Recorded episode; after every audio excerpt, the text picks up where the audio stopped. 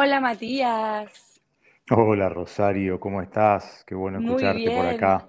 Ay, lo mismo digo, ya tu voz me da paz, sé que a mí y a un montón de gente, porque fue lo que me comentaron la vez pasada que grabamos ese vivo que fue tan, tan rico, tan lindo. Me decían, qué placer escuchar a ese hombre, qué bien que habla. Mm, Qué bueno, che, qué bueno, linda experiencia, eh, buen recuerdo de eso y ahora vamos por la pareja, parece, ¿no? Vamos por la pareja y planteábamos charlar esto de ser pareja a lo largo de los años, qué puede ayudar a mantenernos unidos. Y a mí particularmente me interesa un montón saberlo, porque estoy casada hace cinco años recién, así que te cedo el micrófono encantada. Bueno, yo voy dando algunas ideas y si querés vamos dialogando también, porque probablemente muchas de tus preguntas sean también de, de la gente que te sigue. Eh, la pareja tiene un proceso sumamente complejo y apasionante que es ir de ese enamoramiento ideal al amor real, ¿no? Arrancamos en general una pareja con ese enamoramiento ideal que es, bueno, te, te esperaba hace mucho, te encontré, quiero que seas la que yo esperaba o el que yo esperaba hay una parte de la relación en general, es al principio, en general son unos meses, donde mm, yo me encuentro con quien me quería encontrar, no tanto con el otro real, sino con ese otro ideal que tenía tan ganas de- tantas ganas de encontrarme en mi vida. Y el enamoramiento tiene algo de, bueno, quiero ver en vos lo que tengo ganas de ver, ¿no? Quiero ver en vos lo que yo, lo que yo necesitaba encontrar. Y, y después de un tiempo empieza a aparecer algún tipo de desilusión, donde el otro empieza a aparecer realmente para mí. Siempre lo fue, pero no lo terminaba de ver. Y pasamos mm, a ese, a ese amor real que es, ahora te veo como sos, ¿no? Ahora te veo exactamente como sos, con esas partes que no me gustan tanto, con esa parte que por ahí me sigue enamorando. Entonces el- el- la pareja pasa de, de ese enamoramiento ideal a un amor real y que incluye una desilusión, ¿no? O sea que para, mm, para que la pareja se mantenga a lo largo del tiempo, tiene que pasar por un momento de cierta desilusión donde el otro empieza a, a ser para mí alguien real de carne y hueso. Y las parejas que, que subsisten son las que logran pasar ese momento de desilusión y ir hacia esa aceptación amorosa, ¿no? Del otro tal y como mm. es y, y en ese proceso hay algunas, como algunas habilidades que la pareja puede ir logrando para ir creciendo, que si querés vamos desarrollando algunas, Dale, pero, pero esta sería como la primera idea, ¿no? Eh, sobrevivimos cuando logramos desilusionarnos un poco y el gran proceso de crecimiento es aceptar al otro tal y como es y Mm, ver qué es lo que tiene para darme, ¿no? No mm, tanto lo quien me gustaría que sea, esa princesa, ¿viste? O ese príncipe o muchos años, cuando empezamos una pareja, además que venimos de una, de una pareja que no anduvo, de un amor que no anduvo, en general muchas veces vamos a buscar lo contrario de lo que tuvimos, vamos a buscar a alguien completamente distinto, pero a veces queremos ver algo completamente distinto y la otra persona sigue siendo un ser humano, ¿no? Entonces, una Mm, vez que, que logramos ese proceso que puede durar años de, de aceptación, de aceptación incondicional, que es lo más difícil para mí de lograr en una pareja, que es aceptar al otro tal y como es y ver qué es lo que tiene para darme y ver qué es lo que yo tengo para darle a la otra persona. La habilidad más profunda para mí en, el vínculo a lograr es la conexión emocional. O sea, cuando las parejas logran conectarse con la necesidad del otro y con lo que el otro siente, la pareja tiene muchas posibilidades de sobrevivir a lo largo del tiempo. Es un trabajo muy difícil, porque yo también tengo necesidades, porque yo también tengo sentimientos, porque me gustaría que el otro primero se conecte con las mías antes de yo hacerla con las del otro. Mm, Muchas veces, viste, la pareja se traba porque lo que yo estoy esperando es que la otra persona haga conmigo primero lo que yo tendría que hacer con ella, ¿no? Entonces, claro. viste, muchos temas en la pareja se resuelven más con el dar que con el esperar recibir, pero a veces esperamos que el otro se conecte con lo que yo quiero, con lo que yo necesito, que me entienda, y Mm, no estamos tan disponibles para dar lo nuestro. Entonces, la conexión emocional es que haya algunos momentos, porque no se puede lograr todo el tiempo, pero que haya algunos momentos de mucha cercanía donde yo realmente entiendo lo que el otro necesita en la vida y necesita de mí, y, y entiendo lo que está sintiendo. O sea, si está enojado porque está enojado, si tiene miedo porque tiene miedo, si está contento porque está contento, eh, si se quiere acercar a mí, cuál es su necesidad, ¿no? Entonces, la conexión emocional es como para mí la gran habilidad muy compleja de lograr en la vida práctica eh, de, que una pareja subsista, ¿no? Que siente el otro, que necesita. Para eso tengo que salir un poco de mí, que a algunas personas nos cuesta mucho, ¿no? Como, mm. viste, descentrarnos, salir de nosotros mismos e ir un poco más al otro y a lo que el otro necesita, ¿no? Bueno, en estos eh. primeros cinco minutos ya dijiste una cantidad de cosas que de una cosa increíble, porque no, no, entendés cómo me muerdo la boca para no, para no ah. preguntarte, pero vos avisame, no sé si querés terminar de desarrollar la idea y yo después no, te si querés, preguntas.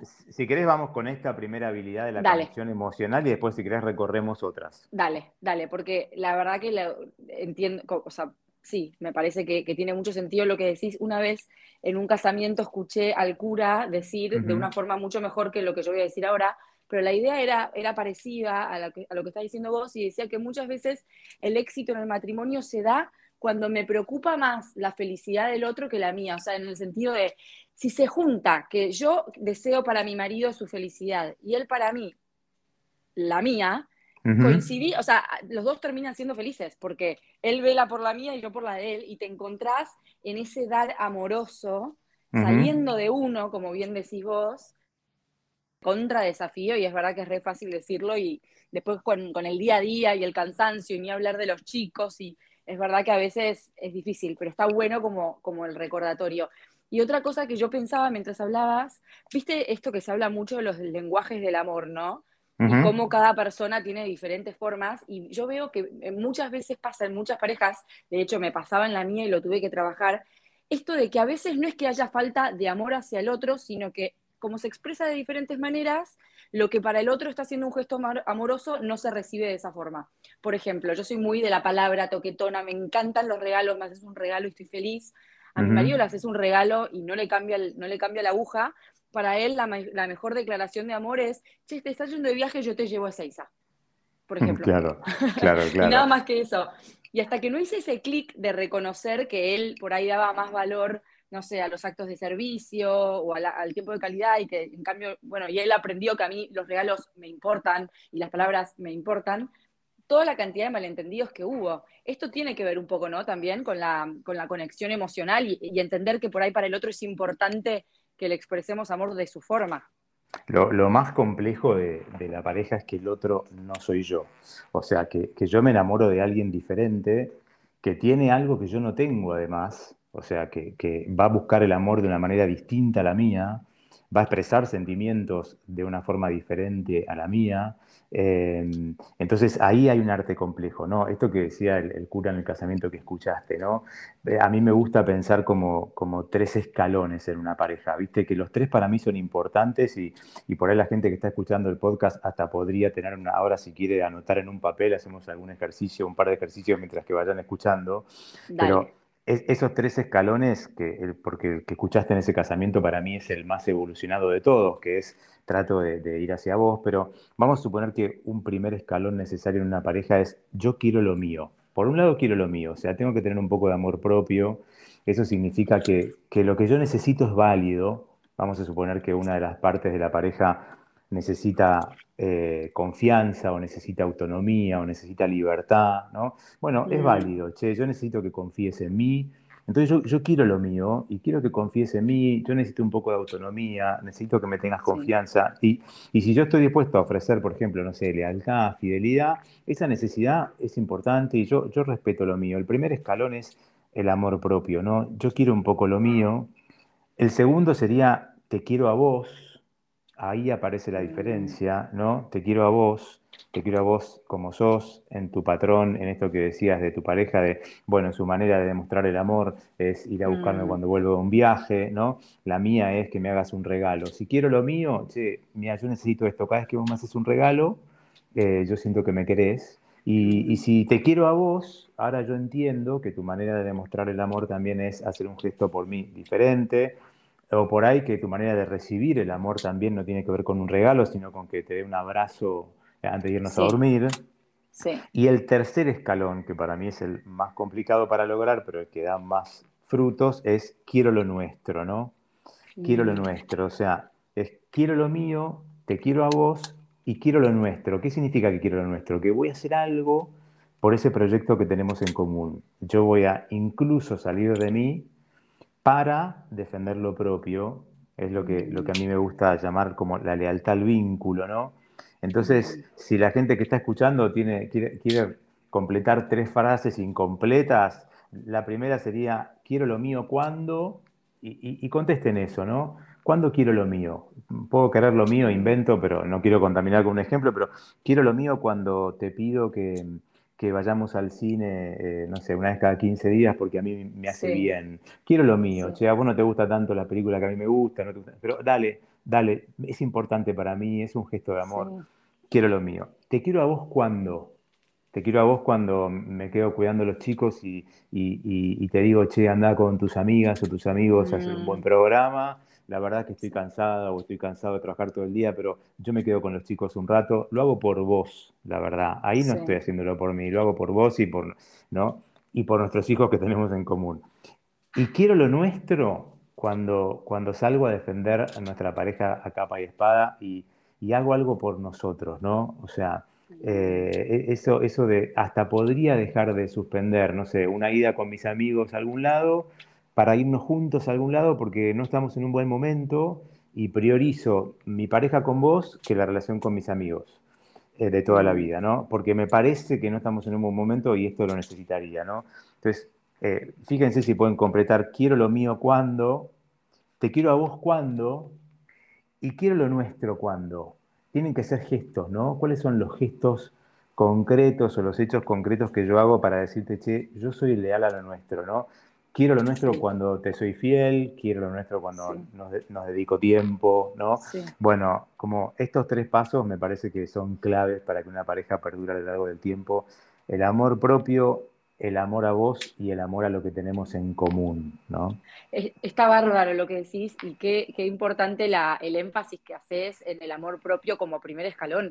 Porque sí, está, está medio de moda hablar de amor propio, pero en la vida cotidiana muchas veces como que uno se olvida de ese paso y a veces piensa, estoy siendo re amorosa porque hago todo por el otro. Sí, bueno, pero si no te autorregulás, no te cuidás, si no te querés a vos misma, no podemos empezar a charlar.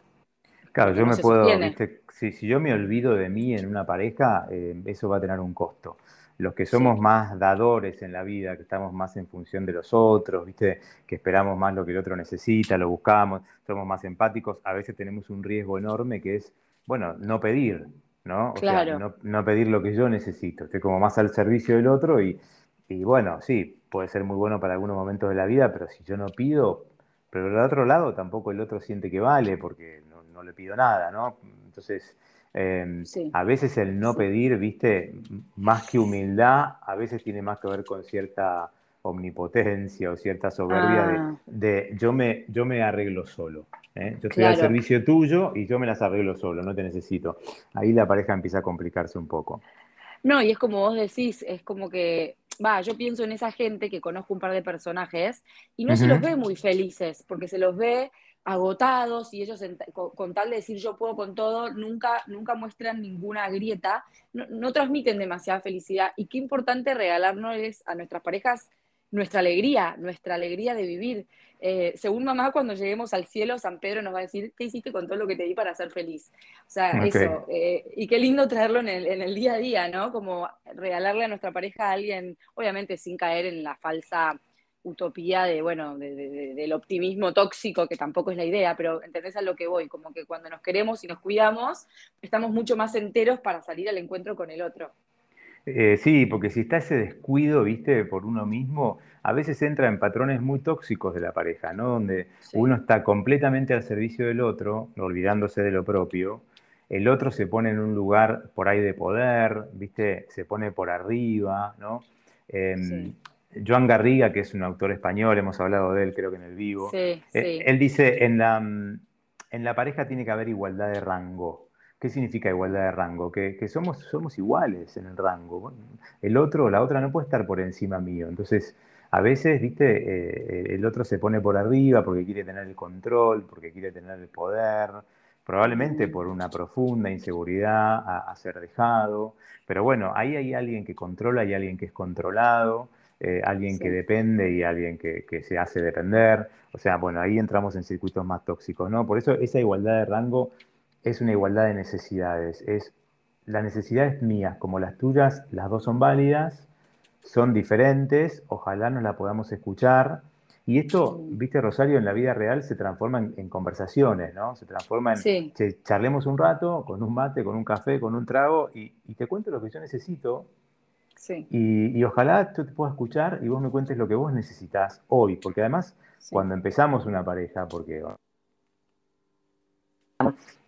esas necesidades eran unas, pero por ahí hace 15 años que estamos juntos y esas necesidades cambiaron, ¿no? Mm, Entonces, eso ojalá, viste, en un registro civil o en una, o en una sinagoga o en una iglesia, por suerte no nos hicieron prometer que íbamos a ser iguales al momento que nos casamos, ¿no? Nos hicieron Claro. prometer otras cosas, ¿viste? Prometimos fidelidad, cuidarte hasta que la muerte nos separe, eh, cuidarte Sí. en la enfermedad, ¿no? Bueno, hemos prometido otras cosas, pero por suerte no prometimos no cambiar, porque una mujer y un hombre en 20 años puede cambiar mucho. Entonces, lo que yo necesitaba cuando nos casamos no es lo mismo que hoy. Charlemos un poco, ¿viste? Yo digo, hay que actualizar la aplicación, porque, porque por claro, ahí esta mujer, ¿viste? No sé, o este hombre a los 30 años necesitaba una cosa y hoy necesita sí, otra. sí, Trabajar sí, menos horas, trabajar más horas, tener un hijo más, no tener más, eh, sí. eh, tener más cercanía, tener más distancia. Bueno, hay que actualizar la app. Igual estás abriendo una puerta, o sea, porque si estamos hablando justamente de, de que la pareja man- se mantenga unida a través de los años, ¿cómo hacer cuando uno siente que por ahí la otra persona está cambiando mucho? O no sé si mucho es el adverbio correcto, pero que está cambiando y uno sentirse un poco desorientado, ¿no? No te digo que traicionado, porque es como vos decís, nunca nadie nos prometió eh, ser estáticos y en el fondo sería un plomo si así fuere, que, pero ¿cómo hacer para ir cambiando de a dos? Porque lo veo en un montón de parejas. Yo tengo, por ejemplo, una tía mía, que claro, Ujú. vos la ves hoy, a ella y al marido que están sepa- separados, y no entendés cómo estuvieron juntos en algún momento porque son dos personas opuestas, pero no fue siempre así. Lo que pasa es que Claro. fueron creciendo hacia diferentes lados. Entonces Mm. digo, ¿cómo hacer para crecer de la mano, no importa hacia qué dirección vayamos? ¿Viste cuando, cuando vas por una ruta que, que de repente te perdés porque el güey te llevó por otro lado y te fuiste por otra ruta, te fuiste separando del camino, pero siempre hay un caminito de tierra que conecta a los dos, ¿viste? Sí, Eh, sí, que, sí. que- que si lo encontrás volvés a la ruta. Tiene que haber momentos de conexión, ¿no? O sea, yo lo que veo cuando trabajo con las parejas es que el cambio de los dos no perturba la relación si hay momentos de conexión emocional. O sea. Vos podés cambiar. Me va a costar aceptar tu cambio porque resulta que ahora, a los 50 años, eh, no sé, querés trabajar menos horas, querés eh, Sí. disfrutar más de la vida cuando antes eras hiper responsable. Por ahí eso implica Sí. que yo tenga que salir a trabajar más horas, porque, porque entonces vos me estás pidiendo trabajar menos y esto es un cambio enorme para los dos. O sea, tenemos que volver a, a establecer códigos de convivencia, pautas de cómo criamos a los chicos, o bueno, pero si hay esos caminos de tierra que nos vuelven a conectar con la ruta que nos separamos, eh, yo veo que la pareja lo tolera, o sea que, que tiene, Mm. tiene que haber eh, momentos de cercanía afectiva, momentos de cercanía sexual, momentos de cercanía amorosa, o sea, cuando, cuando eso se logra, más allá del cambio, yo creo que el cambio es difícil, eh, pero se puede tolerar.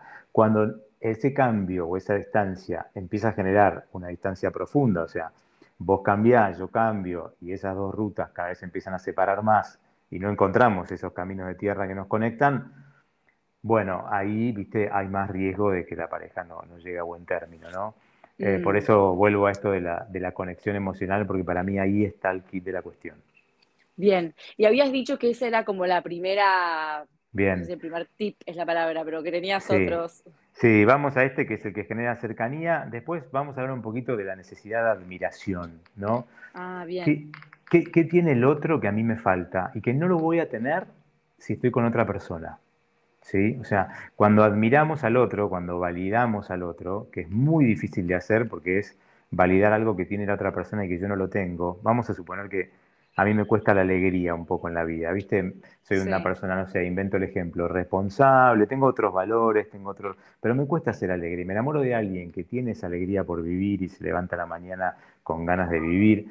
Si yo me dejo influenciar por esa persona, yo admiro eso que el otro tiene y esa admiración me hace estar cerca, ¿no? Entonces, para eso tengo que también valorar que el otro me mejora un poco a mí las cosas y la manera de vivir, porque cuando estoy con esa persona acá estoy más alegre, ¿no?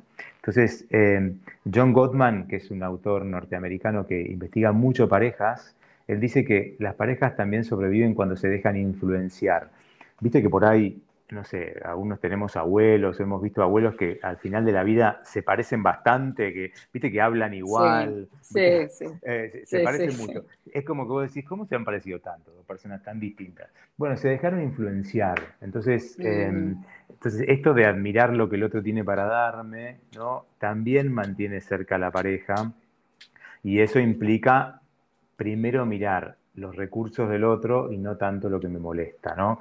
Que eso que me molesta es real, que eso que me molesta va a estar, eh, pero, pero primero miremos lo que el otro tiene para darme, que yo no lo tengo, y que si yo termino esta pareja, no lo voy a tener, porque por ahí solo no lo tengo tan fácil, no soy tan alegre, en el ejemplo de antes, y por ahí me enamoro después de otra persona que no tenga esa alegría, tenga otra cosa, ¿no? ¿Cuál es el sentido para estar juntos? Que vos tenés algo que yo no tengo, eso me mejora un poco la existencia, y ojalá puedas ver en mí lo que yo tengo que vos no tenés, ¿no? Ay, qué bueno. Eh, mm, mm, Me encantó. Eso, entonces, hasta acá, viste, hablamos de conexión emocional, hablamos de esa cercanía, hablamos de admiración y, yo recorro un par más y si querés volvemos a, charlar juntos. Podemos hablar de los proyectos un poco, que es tener proyectos en común, cualquier proyecto que sea, pero armar un proyecto en común une mucho a la pareja. Ahorrar para estas vacaciones, ahorrar para remodelar la casa, querer tener un hijo más, eh, ir todos los meses, eh, no sé, a dar una vuelta juntos por el lugar donde vivimos y nos comprometemos que todos los jueves a la noche salimos solos. Esos proyectos en común, que pueden ser a corto plazo o a largo plazo, mantienen unida a la pareja. El proyecto es mirar hacia adelante, ¿no? tener un sentido. Cuando las parejas logran tener proyectos individuales y además proyectos en común, eh, eso también mantiene mucho unido a la pareja porque podemos mirar juntos para el futuro y tener ganas de hacer algo juntos, ¿no? A veces es, bueno, che, nos rompemos el lomo para ahorrar unos pesos y, remodelar la casa, ¿a vos te interesa? Sí, a mí también. Bueno, dale, por ahí nos lleva cinco años juntar esa plata, o diez, o lo que sea, pero, pero bueno, lo logramos, ¿viste? Y después cuando lo logramos, eso, está, eso también une. Así que los proyectos unen también le sugiero a la gente que está escuchando el podcast que piense con su pareja qué nos gustaría hacer juntos, ¿no? Eh, no solo qué me gustaría hacer a mí, qué proyectos tengo para mi vida, sino qué proyectos tenemos en común. Y, después John Gottman también habla de, resolver lo soluble, o sea, que hay cosas que no se van a poder resolver y que tengamos en cuenta que tenemos que vivir con eso, ¿no? Mm. Va desde la pavada de que uno de los dos es impuntual, ¿viste? y el otro es puntual, que te, que te termina arruinando la vida porque te pedías 20 años por eso, ¿no? Sí. Y, hay hábitos, ¿viste? Que las personas no cambiamos. Y a veces es bueno aceptar, che, esto, esto nos va a acompañar toda la vida. O sea, tu impuntualidad, la verdad, y mi puntualidad, y que, y que a vos te molesta mi puntualidad, porque estoy media hora diciendo, dale, vamos, vamos, vamos y a mí me molesta que siempre llegamos medio hora tarde a los lugares. Parece una pavada, pero hay parejas que les, les complica, no sé, una salida, les complica, viste, el disfrute, y a partir de ahí se arma una escalada que la pelea termina siendo bastante más complicada que un tema de la media hora que llegaron tarde. Entonces, fíjense, ¿no? Che, ¿qué tenemos que también tenemos que aceptar? Porque por ahí nos va a acompañar toda la vida. Mientras que no sea algo que nos destruya, mientras que no sea algo que nos hace mal realmente, ¿no? Por supuesto, no estoy hablando de cosas tóxicas como la violencia, como la agresión, como el destrato, ¿no? Estoy hablando de esas cosas que, la verdad que no nos complican la vida, pero más vale que las aceptemos porque las vamos a tener siempre. Em, y viste, uno duerme más, el otro duerme menos, el otro le gusta la noche, el otro le gusta el día, el otro. Bueno, estas cosas que decís, bueno, son propias. Está bueno cuando las parejas después de un tiempo logramos aceptar eso que nos va a acompañar un poco, ¿no?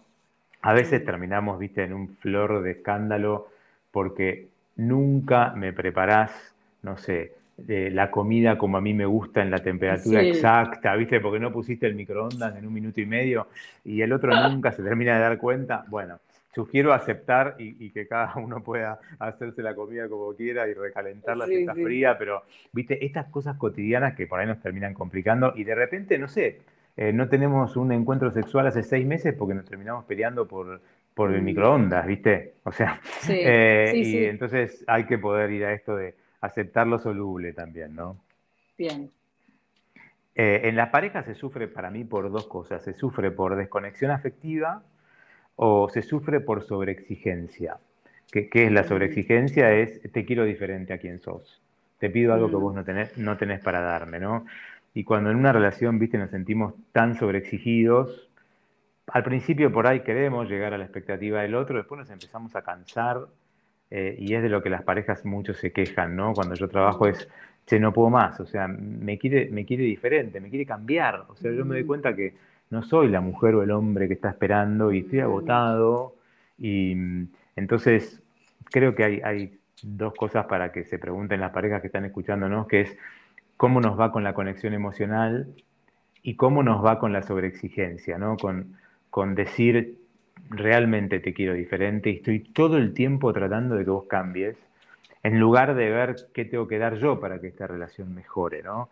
Entonces, em, nada, me, me, parece que está bueno preguntarnos un poco esto de qué es lo que yo puedo hacer para que nuestra relación siga creciendo, si las parejas hiciéramos eso, Rosario, yo te digo que me quedo sin trabajo. O sea, o sea que no te conviene dar tantos tips. Y bueno, y bueno, y bueno, pero te digo que en la práctica veo que nos cuesta un montón. Pero, sí. o sea, si lográramos hacer ese movimiento que tiene que ver con el dar, o sea, ¿qué es lo que yo estoy disponible para hacer para que nuestra relación mejore?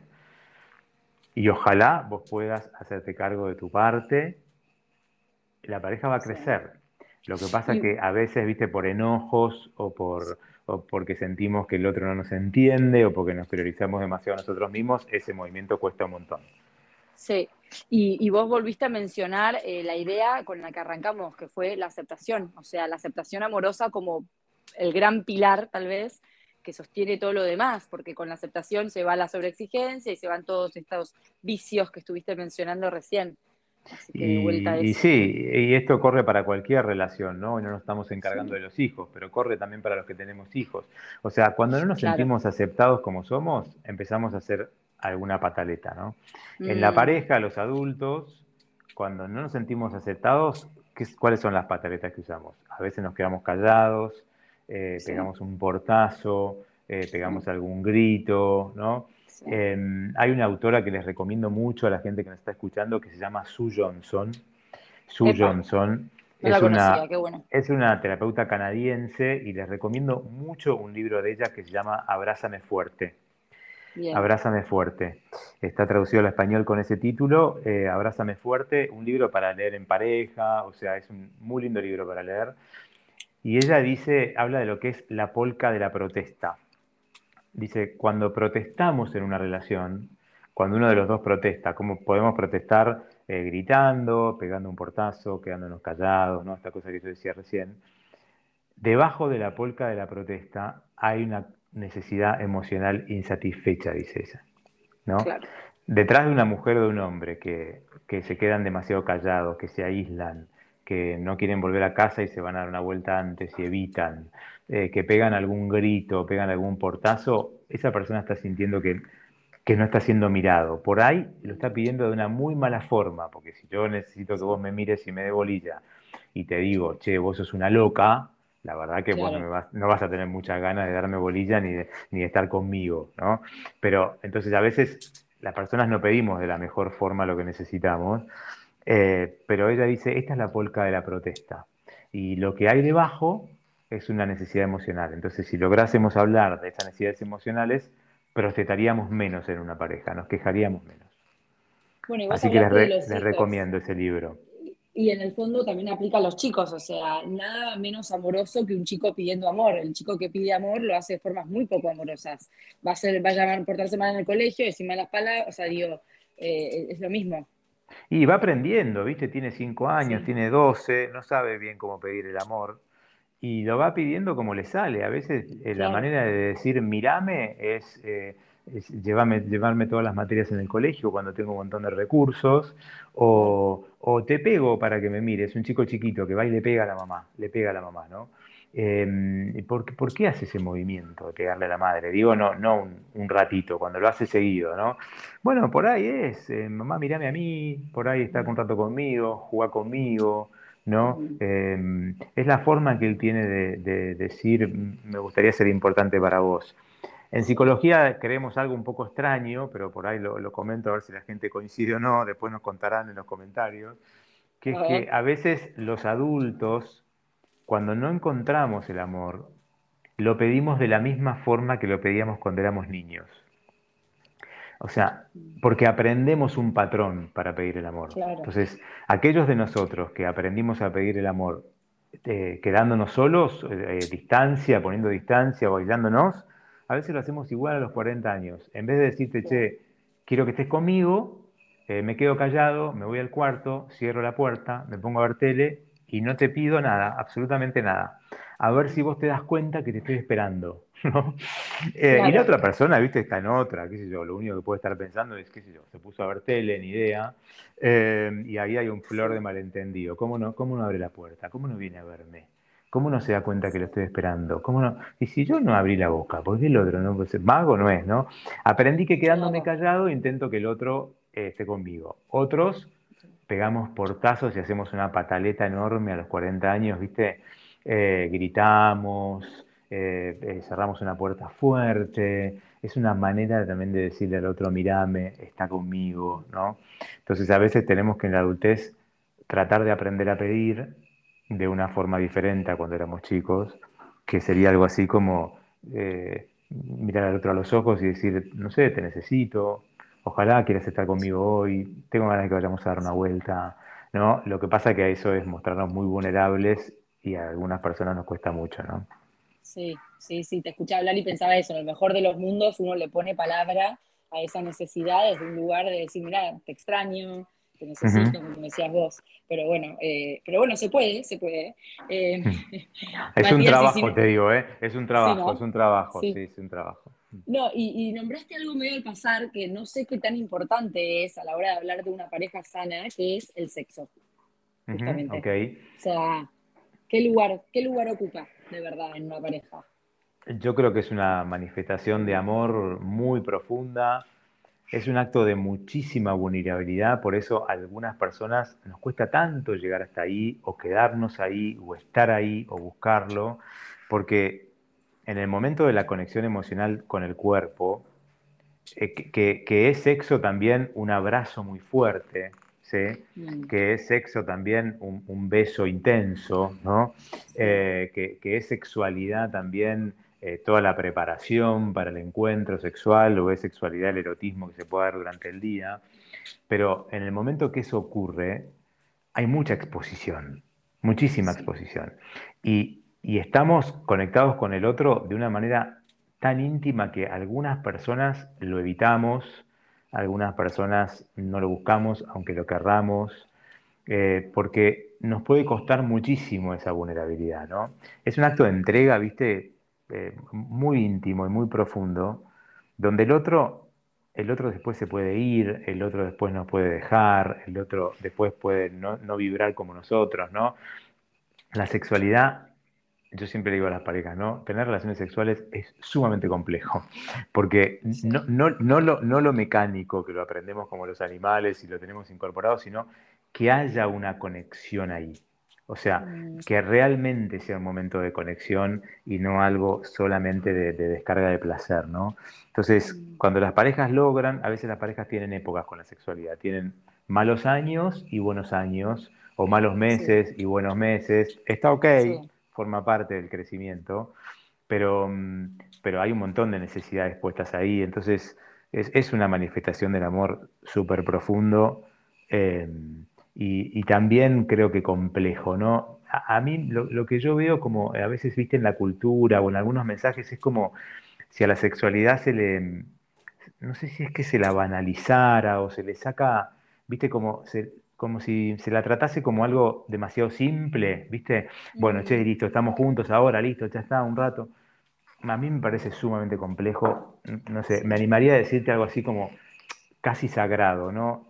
Más allá de que la persona tenga eh, creencias espirituales o no, sagrado en términos de, che, cuidemos esto porque, porque pocas veces en la vida vamos a estar tan cerca de alguien. Eh, eh, es, un acto de muchísima intimidad, ¿no? No lo subestimaría para nada y, también miraría con mucho amor eh, el momento de la pareja donde nos cuesta, ¿viste? Alguno de los dos no quiere, no está en un buen momento, eh, le cuesta su cuerpo, le cuesta porque está, no sé, en plena, no sé, menopausia, andropausia, o recién tuvo los chicos, le cambió el cuerpo a la mujer, o el hombre sobreestresado, ¿viste? Y que tiene mucho miedo a la impotencia, mucho miedo a no poder, o sea, no es tan fácil la sexualidad, puede haber mucha exigencia también, los hombres tenemos una exigencia con este tema enorme, a tener que siempre estar, viste, a la altura de las circunstancias, la mujer tiene una exigencia enorme con el cuerpo que tiene que mostrarle supuestamente al hombre o lo que tiene que sentir. Hay sobre la sexualidad también una exigencia enorme en algunos discursos culturales entonces, alguna pareja de carne y hueso, como somos todos, cuando tenemos alguna dificultad, hasta preferimos evitar el encuentro por las dudas, ¿viste? A ver si no puedo, ¿no? Eh, nada, sugiero una mirada muy compasiva y muy amorosa a eso, porque en general la sexualidad mejora también cuando no tiene exigencia. ¿eh? Acuérdate la, la sobreexigencia que charlábamos antes. Si ponemos la sobreexigencia en la sexualidad, y está complicado. Cuando no exigimos, viste, el encuentro perfecto, sino, bueno, dale, che, lo que sucede hoy entre nosotros va a estar bien, ojalá nos podamos mirar a los ojos, ojalá podamos acariciarnos un poco, ojalá, bueno, ahí la sexualidad suele, suele estar bien, la verdad. Bien, coincido con vos en, la parte de la complejidad, casi queda para un podcast en sí mismo, pero bueno, no, quería dejar de, tocar ese tema porque al hablar de pareja inevitablemente uno piensa también en la conexión, eso, ¿no? Desde, lo físico, que es también, como vos decís, parte de la conexión emocional. Y, ahí se da algo, ¿viste? Ahí se da algo, perdón, pero no me quería olvidar de eso, que me parece como importante, ¿viste? Yo estoy en una edad en que me empiezo a olvidar de las ideas, Rosario. Eh, em, lo que se va a dar ahí es que la manera que yo tengo de acercarme a vos es diferente a la tuya, ¿no? Entonces, mm. lo más complejo para mí de la pareja es el logro de la distancia. En general, uno de los dos necesita mucha distancia y el otro necesita un poquito más de autonomía. Entonces, ahí también se da un momento donde uno de los dos va a buscar más y el otro va a ser buscado. Ojalá podamos entender que eso es normal, que ese es nuestro juego, ¿no? Que por ahí él necesita quedarse abrazado un rato más y ella no tanto, ponele, pero ojalá entendamos los dos que ahí está la necesidad, ¿no? Em, porque no, no es para los dos igual. Entonces, muchas veces la sexualidad se complica cuando no entendemos que, que el otro necesita esos dos minutos de abrazo cuando para mí la cosa ya está, listo, ¿no? Sí, sí, un poquito de distancia. Claro, necesito un poquito de distancia porque estuvo buenísimo, pero ya está. Nada, ahí se va a dar eso que ojalá podamos hablar de, che, yo qué necesito, contame qué necesitas vos, sobre todo en este manejo de la distancia, porque, porque ahí se va a dar eso de manera muy fuerte, ¿no? Perdón que te corté con otra idea. Mm. Está perfecto, pero sí, es como que todos los temas que, mencionaste al principio aplican también, digamos, al vínculo sexual. Eh, Exactamente. Las necesidades del otro, la aceptación, etc. te quería preguntar si, si, había algún otro tema así para desarrollar o si ya querés que te haga una última pregunta y, y terminamos por hoy. No, yo, yo esto que pasamos solamente medio por ahí, por arriba, pero que me gustaría que la gente también responda en ese papelito de ejercicio si quiere y lo, comparta con su pareja, es una frase que podría ser así, mira, para que nuestro vínculo crezca yo podría, ¿no? Para que nuestro vínculo crezca yo podría, ¿qué, qué podría dar para que nuestra relación crezca? No, no tanto te quiero pedir, que es lo que más hacemos en la pareja, sino qué es lo que yo estoy dispuesto a ofrecer. Lo que estoy dispuesto a ofrecer hoy, ¿sí? Eh, yo podría eh, ser un poco más demostrativo, yo podría preguntarte cómo estás, yo podría entrar, sacar entradas al cine para ir cada tanto, yo podría conseguir a alguien que nos cuide los chicos e invitarte a hacer algo pasado mañana. ¿Qué, es lo que podría hacer para, para que nuestra relación mejore? Porque me gustaría que la gente que nos escuche se ponga en este modo dar, eh, que que me parece que eso podría resolver. Así que eso de, como, como, una idea ahí que cierra un poco esto que venimos hablando, si querés lo, lo, que vos necesites si quieras preguntarme, y después yo cierro si querés con una frase de Sir Johnson que me gustaría cerrar. Dale. No, pero qué, qué, lindo ejercicio. O sea, tengo ganas de escuchar este podcast ahora que me tengo que ir manejando con mi marido como una hora, poner play, escucharlo juntos y después, no sé, invitarlo a comer y charlarlo Está buenísimo como ejercicio para la gente, Matías. Gracias por y eso. Si, y si a, si alguno le cuesta contestar esa frase, ¿es porque está enojado o porque está esperando que el otro dé primero? Ah, Supongamos que alguno dice, yo no contesto esto ni loco, no tengo ganas. No tengo ganas de pensar qué es lo que yo estoy dispuesto a dar, así que ah, p- pone pausa, este podcast ya no me gustó tanto, pone música. ¿no? Ni idea, sí, sí, ni idea, no esperes que te conteste esta frase. Ahí pueden pasar dos cosas, o todavía estoy enojado por algo que pasó. Entonces no estoy dispuesto a dar, por ahí tenemos que hablar del enojo primero, ¿no? Eh, o estoy esperando a ver qué vas a contestar vos primero. A ver, contame qué contestaste, ¿no? Que estás dispuesto a dar primero vos. Después yo te digo a ver si lo mío vale o no vale. Claro, claro, Bueno, claro, claro. Qué cuidado genial. ahí, ¿no? Así que ahí revisemos un poquito los enojos. O viste, dos personas haciendo la plancha y ninguno quiere que se mueva el agua, o sea, bueno, y nadie está dispuesto a mover el agua para que esto se ponga un poquito más intenso, Claro. entramos en una pareja demasiado quieta, ¿no? Bien, Matías. Y tal vez mi última pregunta sea un poco difícil de contestar, pero básicamente quiero saber qué pasa si uno reconoce que con, en- con su pareja perdió la conexión emocional, perdió la aceptación amorosa y todos estos conceptos tan profundos que vos nos trajiste hoy. ¿Hay forma de trabajar en eso? ¿Se puede volver atrás? ¿O cuando uno dice, bueno, ya es demasiado tarde, digamos, ya, ya está, estamos en dos puntos extremos de la vida y ya no hay forma? Es un poco difícil por ahí, pero... No, no, está buenísimo, está buenísimo. Yo, yo en principio tiendo a ser optimista en términos de que mientras que haya afecto hay posibilidades, ¿no? Por ahí es un amor más tierno, por ahí es un amor, eh, te quiero mucho, valés para mí, pero estamos muy lejos, muy lejos, hace mucho que estamos muy lejos. La verdad que si pienso en vos me siento algo, pero hace mucho que no lo podemos decir. Mientras que esté ese algo, viste, para mí es como, a veces yo le digo a las parejas, es como, bueno, este, vínculo está en terapia intensiva, pero, pero, pero todavía tenemos un hilito ahí de vida. Eh, Sí. Hay que trabajar mucho, los dos tienen que estar disponibles, los dos tienen que querer. Esto no se resuelve con que uno de los dos quiera, se resuelve con que los dos quieran, ¿no? Esto es, es un bote que mm, tenemos que remar los dos. Si rema uno solo, el bote empieza a girar en falso, ¿no? Entonces, la, la, la- ¿viste? la condición para que esto se resuelva es que los dos quieran poner algo importante. Pero también es verdad que hay veces que, que hay que aceptar que el amor ya no está, ¿viste? Eh, y, y tratar de respetarnos mucho en la ruptura, si tenemos hijos ni hablar. Eh, Bien. a mí me gusta trabajar mucho esto de, che, qué, qué bueno fue lo que tuvimos en común, te agradezco todo lo que me diste, eh, yo me hago cargo de lo que no anduvo, ojalá vos te hagas cargo de lo que no anduvo. Pero bueno, en principio yo tiendo a ser optimista para las parejas que están escuchando y sienten que hace muchos años que hay mucha desconexión y mucha sobreexigencia, eh, yo trataría de apostar. Lo que sí creo que para que la condición su- surja es que los dos tienen que querer. Si uno de los dos dice, yo no estoy tan disponible, ahí le diría al otro que, que lo piense bien porque esto se resuelve. A esto se entra de a dos y se sale de a dos y se resuelve de a dos, ¿no? A veces uno de los dos quiere hacer mucha fuerza y el otro siente que no es el momento. Y bueno, ahí creo que la parte que, que quiere todavía sumar tiene que, como quizás con dolor, decir, bueno, si el otro no quiere, yo solo no puedo, ¿no? Sí, totalmente. Bueno, Mm. bien, bien. Obviamente cada pareja es un mundo, pero, pero creo que ahí sí, es vos este, un poco la clave. ¿Y las Bien. frases que nos querías regalar? ¿Cómo Y era? termino con un, un extracto de Sue Johnson, de este libro Abrázame Fuerte que les comentaba. Eh, también ella tiene algunos Sí. eh, videos en YouTube que pueden mirar. Ella habla de la sintonía emocional, de esto que hablamos recién, y dice, caminamos juntos en la cuerda floja. Para seguir en lo alto, debemos sincronizarnos con las emociones del otro. Cuando nos sintonizamos, nos hacemos contrapeso el uno al otro y estamos en equilibrio emocional. Me gusta esto de la cuerda floja, ¿viste? Estar en una pareja es, es, es como, es un, es un acto de malabarismo, ¿no?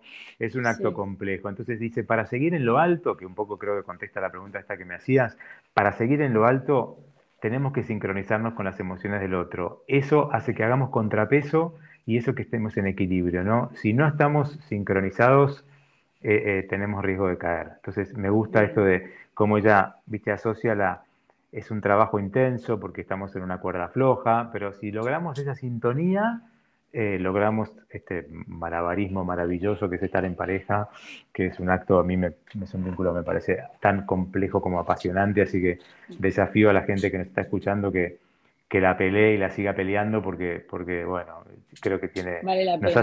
sí. creo que nos hace bien estar en pareja a las personas. Y ya está bastante demostrado, te digo, que cuando la pareja funciona bien, a la persona se levanta, por ejemplo, el sistema inmune, se enferma menos, se mm. estresa menos. O sea, el cuerpo está muy beneficiado cuando, cuando estamos en el amor, ¿no? Así que también eso es bueno.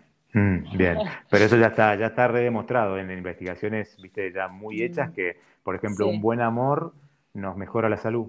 Un buen amor nos mejora la salud. No significa que no nos vamos a enfermar, pero tenemos, es un factor de disposición a no enfermarnos. Nos podemos enfermar igual, pero un buen amor mejora la salud psicofísica. Eso ya no es solo una teoría, sino que las investigaciones lo demuestran claramente.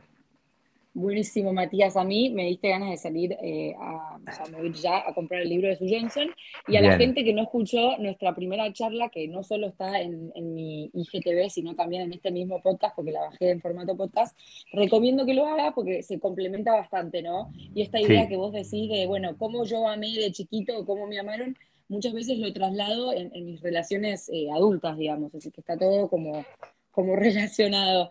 Y otra idea que también está buena para terminar, enfatizar es algo que hablamos en, vos lo nombraste a Joan Garriga, medio del pasado, ¿te acuerdas que la vez pasada traíamos la frase de él, amar lo que es? Sí, amar lo que es. La importancia de eso. Y bueno, y aplica también a la charla de hoy, ¿no? Hablaste de la situación amorosa, de, bueno, y, es un poco, ahí está un poco la posta, me parece. Lo mismo, lo mismo, amar lo que es, y, y, sacó un libro a lo que les guste él, recién sacó un libro que se llama Sí a la vida, sí a la vida, donde trabaja esto de, afirmar esto que es, ¿no? Sí a lo que tenemos en común sería para nuestro tema de hoy, ¿no? Eh, aceptar esto que tenemos en común, sí a la vida, luchemos por esto que nos gusta, luchemos por lo nuestro, ¿no? Quiero tanto lo nuestro que voy a poner de mí para que esto vaya para adelante. Así que bueno, mil gracias Rosario a vos por el espacio. No, gracias a vos toda la gente que nos escucha, ojalá lo puedan escuchar también en pareja, con grupos de amigos, después charlar a ver cómo les resuena a cada uno, por ahí que puedan compartir esto que charlamos hoy, ojalá les sirva a todos. Yo creo que va a ser un gran disparador, así que te agradezco a vos de nuevo por tu tiempo y tu claridad. Y bueno, ya no te voy a dejar tranquilo, ¿eh? ya te voy a... Con vos cerramos la segunda temporada del podcast, pero ya el año que viene volverás a ser eh, un entrevistado de lujo. Dale, dale, seguimos en contacto. Che, muchas gracias. Te mando un abrazo. Otro para vos y los tuyos. Hasta luego. Chau, chau.